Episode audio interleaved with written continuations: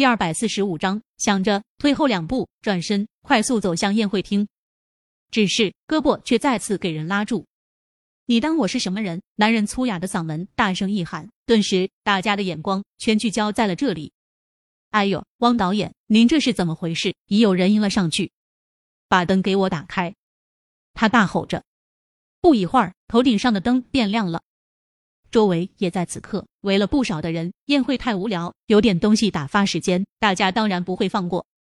那导演上下打量了夏叶林，在看清他的长相后，明显眼里有抹异色闪过。来来来，你们大家看看，这女的是 CX 化妆公司的创始人，她勾引我，让我给她铺铺路，我不同意，她居然就恼羞成怒，要倒打一耙。他指着叶林，一本正经的说道。所有人看了看叶林，再看看那姓汪的，都开始小声议论了起来。是国外那个 CX 化妆公司，难怪这么年轻就有些作为，原来是靠着男人呀！不知道是谁在人群中这样说了一句，接着大家就议论开了。叶林视线在扫过众人时，他看到了站在人群外那个兀自喝着红酒的高文，目光一沉，顿时明白了什么。也佩服这女人的聪明，能在这么短的时间想出这样一箭双雕的事情，既能败坏了她的名声，又能让大家对 CX 公司的真实能力产生质疑。你以为我们国内的生活作风跟你们在国外一样？既然想在国内站住脚，那是要凭本事的。那汪导冷着脸，一本正经的说着叶林根本听不懂的话。叶林强迫自己冷静了下来，眼角的余光正好看到了头顶的斜上方装着一个摄像头。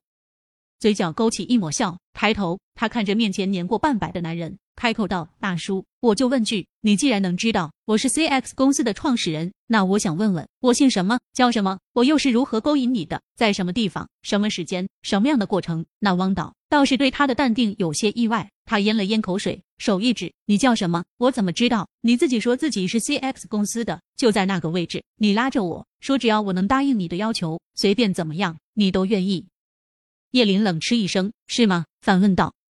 那汪导此刻物面色阴鸷的吓人，但在见惯了宁少臣那张脸后，叶林根本没有惧意，只是有些头疼。遇到这种神经病姑娘，他你惹不起。